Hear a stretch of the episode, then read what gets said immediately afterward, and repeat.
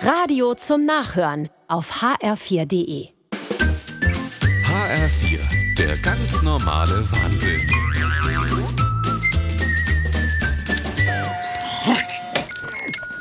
Jürgen, das ist die falsche Klappe. Du musst die Anna-Klappe aufkriegen. Mein Ruh, ich dreh sonst noch das. Ich hab dir schon vor Woche gesagt, mit dem Drucker stimmt was nicht. Der macht so komische Streife aufs Papier. Du hättest schon längst mal gucken können, wo da das Problem ist. Ja, das Problem ist, dass du immer so viel Scheißdreck ausdruckst. Oh, also. Du hast den völlig überlastet. Das ist ja wohl die Höhe.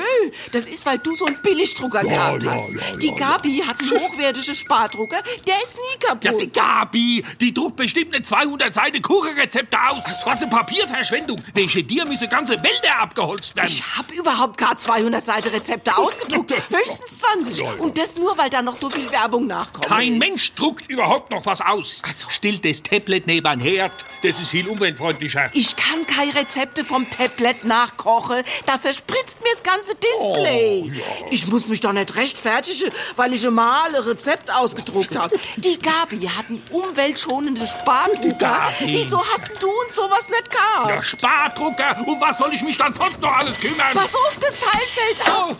Oh. Andere Männer haben sowas in fünf Minuten repariert und du machst alles nur noch schlimmer. Was war denn das? Ich glaube, ein Kurzschluss. Ach. So, jetzt hast du deinen Spardrucker.